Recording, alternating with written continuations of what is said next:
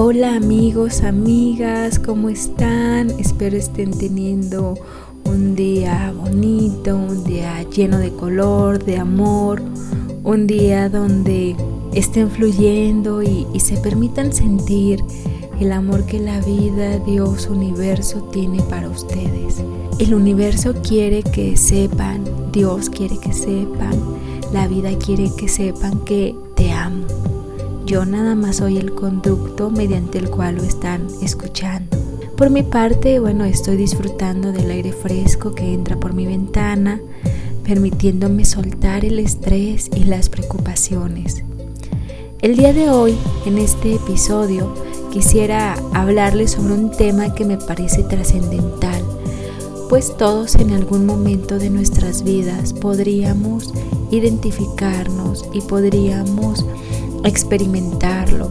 Es un tema que además refleja muchas de las creencias limitantes de la sociedad enferma en la que nos encontramos y un tema del cual muchas veces ni siquiera nos damos cuenta que está ahí o mejor dicho no queremos darnos cuenta porque claro es inconsciente pero sobre todo doloroso. El tema es la codependencia emocional. En el episodio pasado recordarás que yo te hablaba sobre el miedo a la pérdida y el doctor David Hawkins en su libro de Harir nos decía que parte del sufrimiento eran los apegos y la dependencia. En este episodio quisiera meterme un poquito más a hablar sobre el tema de codependencia, porque siento que es un tema que está muy vigente al día de hoy y del cual muchas veces no le damos la importancia que merece. Entonces en este episodio quisiera hablarles justamente de qué es la codependencia emocional, sus síntomas y cómo, si es que crees que estás en una relación codependiente, puedes salir de ahí. Como siempre te digo en mi blog, no creas nada de lo que te diré y te invito verdaderamente a que lo experimentes tú. Hablaré también desde mi propia experiencia personal y de cómo en la relación que tuve anteriormente me di cuenta que era una relación codependiente. Pero antes debemos empezar por el inicio, la mente. La psicoterapeuta Maribel Villegas señala que nuestra mente está dividida en dos niveles, el consciente y el inconsciente. Nuestra mente consciente, pues bueno, es la mente intelectual, es la que todo mundo conocemos. Es la mente donde desarrollamos directamente o el nivel de la mente donde desarrollamos directamente pues la inteligencia intelectual y, y mediante la cual adquirimos los conocimientos. También podríamos denominar a la mente consciente como la mente lógica o racional y finalmente es la que nos permite tomar decisiones acertadas en determinados instantes con base en el análisis que se pueda realizar sobre ellas. La mente consciente entonces es la que usamos para saber cómo hacer lo que vamos a hacer. Para decidir, por ejemplo, si cruzar o no la calle, si vemos si hay tráfico o no hay tráfico y mejor nos esperamos. La mente consciente muchas veces hace uso de los recuerdos y las memorias almacenadas y entonces mejoramos nuestras habilidades con el tiempo. Esa es la función de nuestra mente consciente. Por otro lado, existe la mente inconsciente, que es nuestra mente emocional. Es aquella, como señala la psicoterapeuta Maribel Villegas, que se deja llevar por los gustos, los deseos y el corazón. Cuando, por ejemplo, nos habituamos a estar con alguna persona, nuestra mente inconsciente va fortaleciendo sus conexiones neuronales hacia ella y posteriormente puede llegar a surgir el amor y el afecto. En el inconsciente nos comenta que se almacena todas aquellas experiencias vividas por nuestra especie en millones de, de años de existencia. La mente inconsciente es una mente reactiva, es una mente que yo diría primitiva, y cuyos patrones de acción están determinados por situaciones y vivencias programadas pues por nuestro entorno, por nuestros padres, por nuestra educación y demás. Si recordarás en episodios pasados, yo te había hablado de la importancia que en nuestro crecimiento tienen nuestros padres y de cómo influye además también de ellos la sociedad y de cómo, bueno, nuestra mente se va programando con ciertas creencias limitantes. Pero bueno, este es un gran ejemplo y en general así es como, como está dividida nuestra mente y es un gran ejemplo de que pues es justamente nuestra mente nuestra mejor ventaja evolutiva. Pero, ¿qué me dirías si te digo que aproximadamente 5% de nuestra mente es consciente y 95% inconsciente? Es algo sorprendente, ¿no crees? El porcentaje de diferencia es abismal. 5% somos consciente y 95% somos inconsciente. Y además es importante señalar que como han referido expertos en el tema, pues es alrededor de los seis años que nuestro disco duro, por decirlo de alguna manera, se llena con las vivencias que hasta ese momento hemos tenido. Y si nunca te haces consciente de esto, entonces pues no sé si te ha tocado ver, pero a mí sí. Yo he visto a personas ya mayores, ya a lo mejor de 70, 80 años, que se comportan como niños. Y bueno, esto se debe a, a que pues justamente a que su área consciente evolucionó correspondiente a su edad biológica, pero el área inconsciente pues se quedó en ese niño o niña pequeña. Ahora, la psicóloga y especialista en programación neurolingüística Erendira Pulido señala que la codependencia, ya entrando en, en el tema, es una enfermedad emocional adictiva, psicológica, cuya característica principal es la falta de identidad propia, pues el codependiente pierde contacto con lo que siente, necesita y desea para dedicarse al otro. Y yo añadiría que se caracteriza por la falta de amor propio. En una relación codependiente se genera una adicción al afecto. Evidentemente es un proceso inconsciente formado desde la niñez y el origen sin duda es un amor carente que existió por parte de los padres.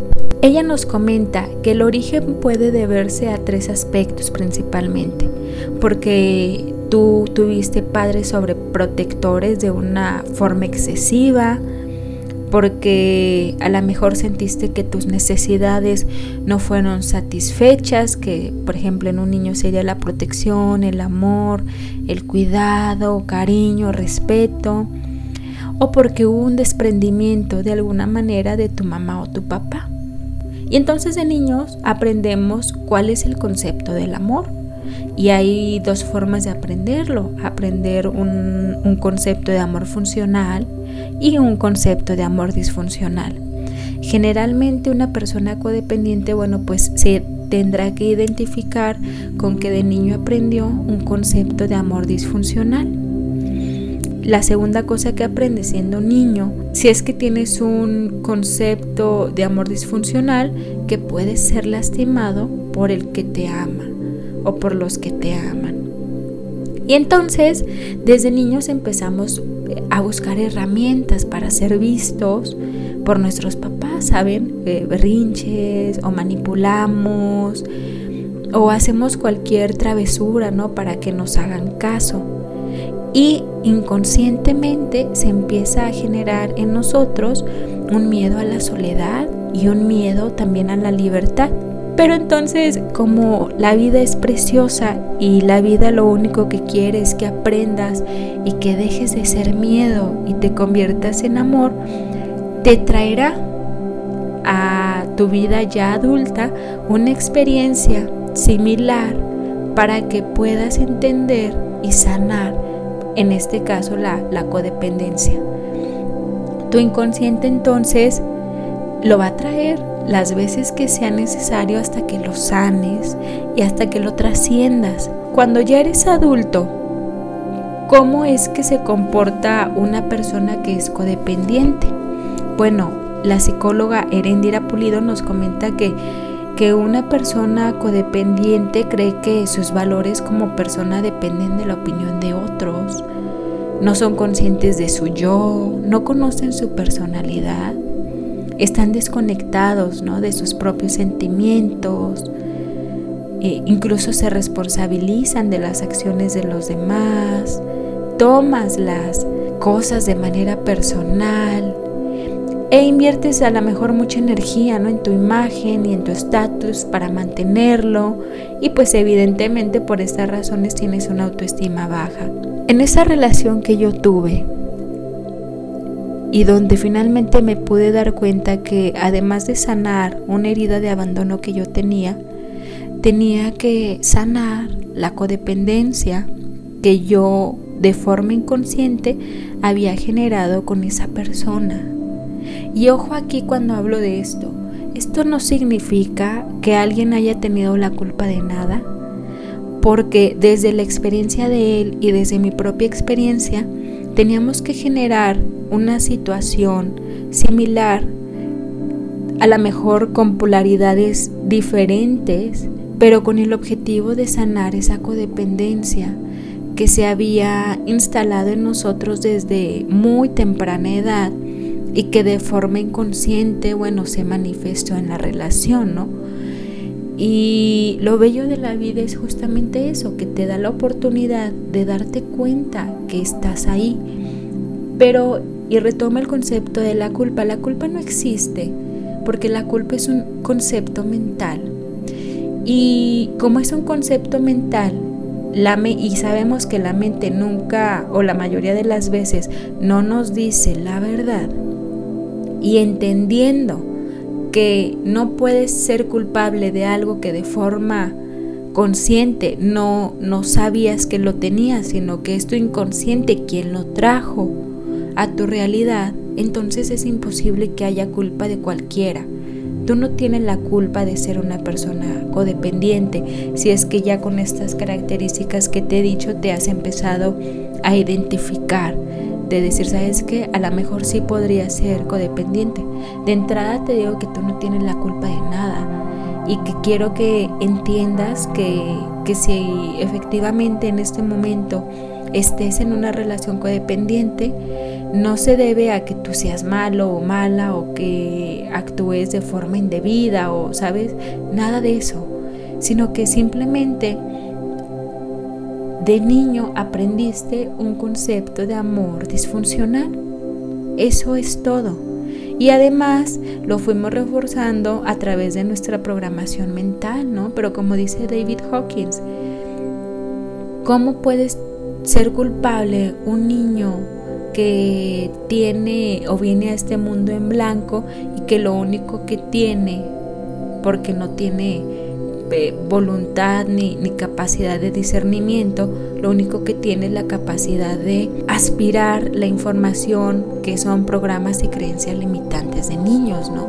O sea, si es que te, te estás identificando con la codependencia, bueno, entiende que es parte del proceso de sanación que en este momento y en tu vida te tocará aprender.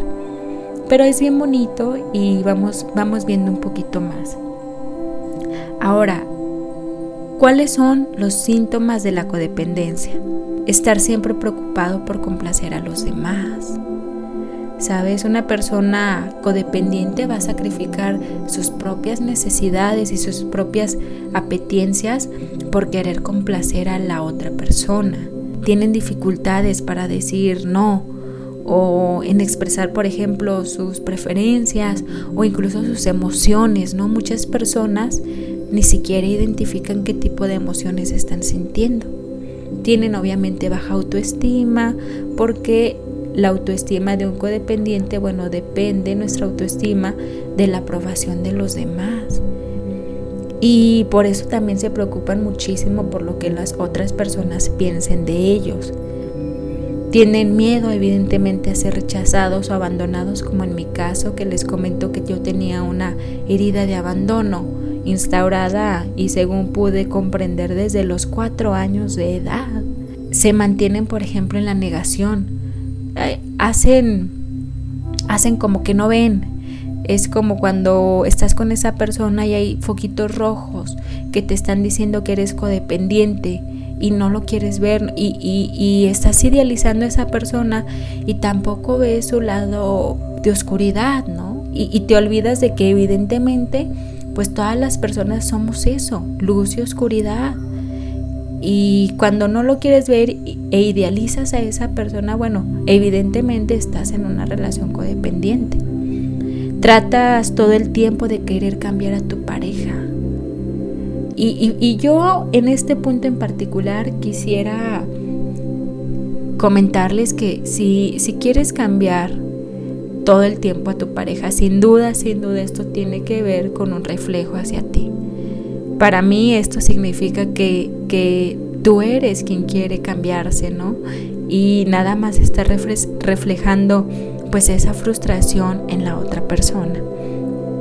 Tienen límites difusos, ¿no? No saben decir no, no saben decir sí, eh, no lo hacen, no hacen las cosas porque quieren, no, no se atreven a decir no cuando, cuando no quieren, o sabes, y por lo general son, son, son siempre complacientes tratando de decir sí a todo.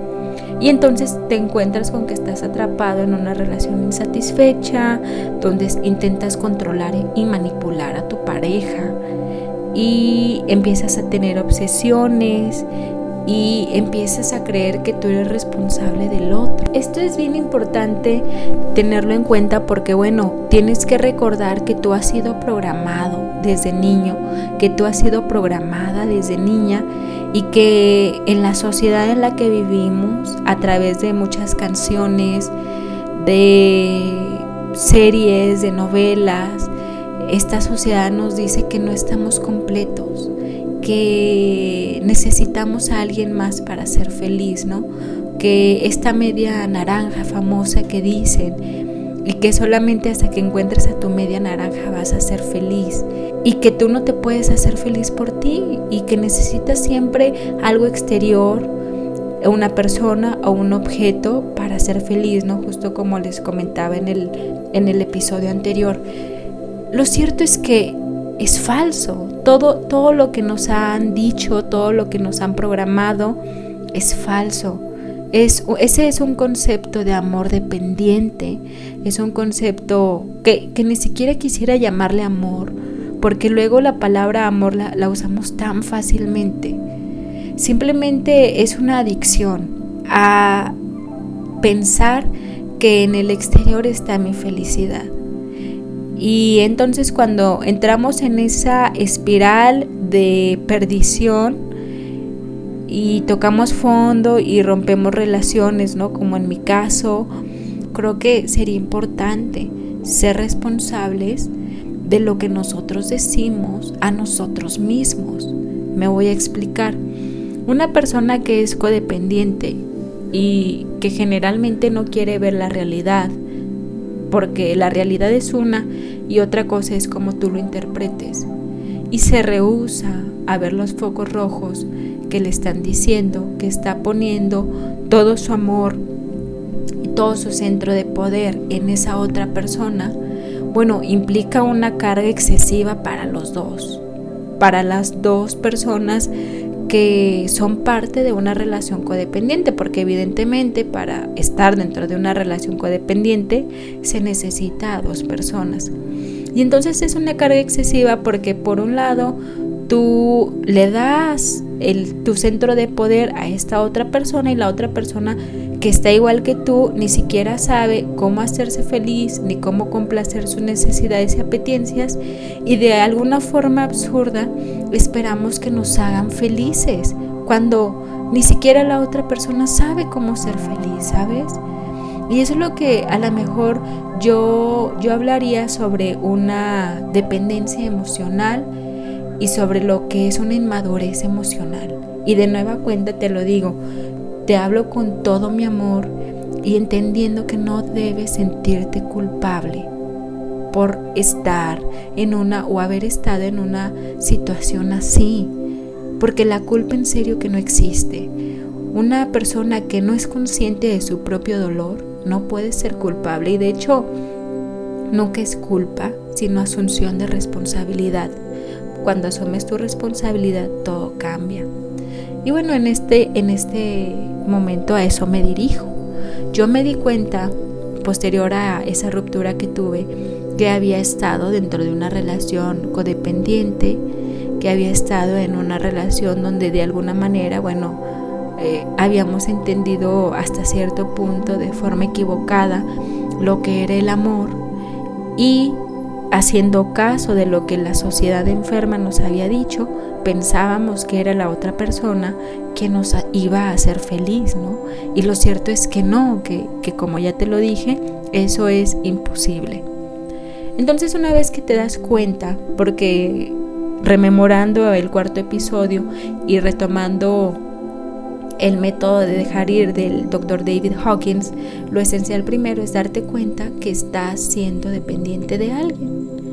Tienes que empezar con, ese, con esa valentía de reconocer que tienes una dependencia hacia alguien más.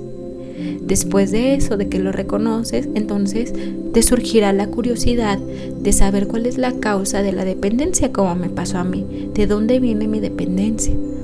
Y entonces yo entendí que venía del hecho de que no sabía que era el amor, un amor funcional, porque los mensajes recibidos en mi niñez, en especial y relacionados con mi herida de abandono, era que yo no era suficiente para ser amada. Y ya una vez que reconoces y entiendes que tienes esa herida, hay que trabajarla. Y evidentemente para trabajar una herida emocional tienes que, tienes que aceptar el sentimiento de dolor que se va a producir. Pero ¿saben qué es lo hermoso? Que cuando, cuando aceptas ese sentimiento de dolor y aceptas el dolor en sí y lo sacas, como dice el doctor David Hawkins, se da, se da la aceptación y se da la sanación. Y entonces es este tema bonito cuando ya finalmente te das cuenta que puedes y tienes manera de salir de la dependencia emocional. Y bueno, entonces para salir de la dependencia en mi caso a mí me sirvió mucho el método de Harir del doctor David Hawkins. Pero y entonces, ¿cómo se puede arreglar la codependencia? ¿Es posible verdaderamente dejarme de sentir tan carente, tan necesitado, tan infeliz, tan saltando tal vez de una relación a otra de forma insatisfecha? no sintiéndome suficiente, no sintiéndome con valor. Es posible, en verdad, salir del de, espiral de codependencia en el que a lo mejor me encuentro? Yo te diría que sí, que sí es posible y esto, esto amigos, es lo precioso de la vida. Porque como decíamos al inicio de este episodio, la vida te, te presenta ciertos escenarios para que sanes, porque a la vida lo único que le interesa, te lo prometo, es que sanes porque es la única forma en la que vas a amarte a ti y a los demás. Entonces, ¿cómo arreglar la codependencia? Pues bueno, primero tienes que reconocer que tienes luz y oscuridad. Que, que, si estás buscando algo que te guste en el otro es porque es algo que tú crees que no tienes. Y que si ves en oscuridad en, en el otro es porque la vida te está diciendo que tienes que reconocer la oscuridad que tienes dentro tuya y creer verdaderamente que tú eres, tú eres un ser completo, que te bastas, que eres tu prioridad y que eres suficiente. Después de eso tienes que reconocer tu, tu miedo y tu valentía, porque donde hay miedo siempre hay valentía para poder salir de esta situación de codependencia y tienes que abrazar tu dolor. No rehuyas de tu oscuridad, no te evadas, no suprimas, no reprimas. Acéptala, acepta tu oscuridad, acepta que tu yo pequeño tuvo a bien hacerse un concepto disfuncional de amor y trabaja desde ahí. Porque lo que tienes que hacer es reconocerte como un ser de luz, de amor, de perfección, dentro de la imperfección, de amarte tal y como eres. Deja de querer consentir a nadie. Deja de pensar que la otra persona te va a hacer feliz y empieza a ver la manera de cómo hacerte feliz a ti. tienes que para eso autoobservarte y con base en la autoobservación empezarás a generar un cambio positivo en ti porque de esa manera es la única forma en la que te vas a dar cuenta de todo el valor que tienes, que es incalculable. Entonces, bueno, bien sencillito, ¿no? Reconoce que eres luz y oscuridad. Reconoce que si tienes miedo, tienes valentía para salir de ahí. Y reconoce que tú eres amor y que tú eres suficiente y que tú eres un ser completo y que no eres la media naranja de nadie, que tú eres una naranja completita tú solo, tú sola. Y que la única forma de la cual de forma real vas a poder compartir es desde una situación de autocuidado y de, y de cariño hacia ti mismo. Esa va a ser la única forma en la que vas a poder dar a los demás, porque de esa forma ya vas a tener algo que dar. Porque para mí, como yo lo decía, el amor, el amor es una vibración y se extiende a lo largo de, de, todos nosotros. Una persona que se ama y tiene la capacidad de amar a los demás, aceptándolos así como son, sin querer cambiarlos, entonces se encuentra en paz consigo misma. Y entiende que si una relación no se dio, pues no se dio, pero no forces situaciones y no forces estar con personas que a lo mejor no compartan tu forma de ver la vida y que a lo mejor estés poniendo solo en ellas la necesidad de que alguien te haga feliz. Date el valor que mereces, piensa en ti y ponte en serio como tu prioridad, porque con la única persona que en este plano terrenal vas a tener una relación para toda la vida, seguramente, y eso te lo aseguro, es contigo mismo. Esto sería todo por el día de hoy. Y quisiera terminar con una frase de, del doctor David Hawkins, que para mí creo que se está convirtiendo en un gran maestro espiritual, porque, eh, bueno, si bien ya falleció en el 2012, pues es una persona muy sabia y, que tiene una enseñanza muy bonita sobre la vida, que igual te invito también a, a que lo conozcas. Él dice, el amor es mal interpretado como una emoción. En realidad, es un estado de conciencia, una forma de estar en el mundo, una manera de verse a uno mismo y a los demás. Imagínense qué precioso. Es un estado de conciencia. ¿Crees que tú puedas llegar a interpretar al amor como un estado de conciencia? Puedes eliminar creencias limitantes y entonces cambiarlo por el amor es un estado de conciencia. ¿Podrás? Bueno, te invito a que a que lo averigües de la única manera que se puede, experimentándolo tú. Y bueno, ya sería todo por el episodio del día de hoy. Te agradezco que me hayas escuchado por estos minutos. Ojalá te haya servido este episodio para darte cuenta de si eres o no un codependiente, de si estás o no en una relación codependiente y sobre todo, bueno, darte mucho amor y creyendo y espero que tú también lo creas que todos tenemos la capacidad de generar un poder interior hermoso de que todos tenemos la capacidad de ser de a poquito más conscientes, más esencia, más ser. Y bueno, ahora sé que lo que yo busco en una persona es primero un amor, un cariño y un valor. Pero en esa persona saben quién es, soy yo. Y luego, cuando ya tenga mi vasito de agua lleno, poder compartir desde un espacio de autocuidado con los demás.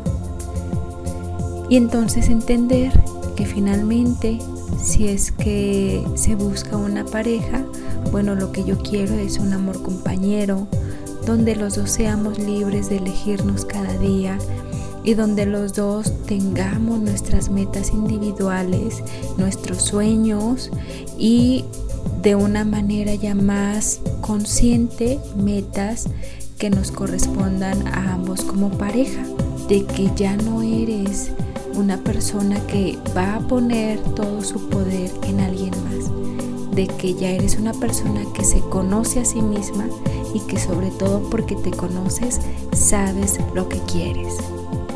Y bueno amigos, esto sería todo por el día de hoy.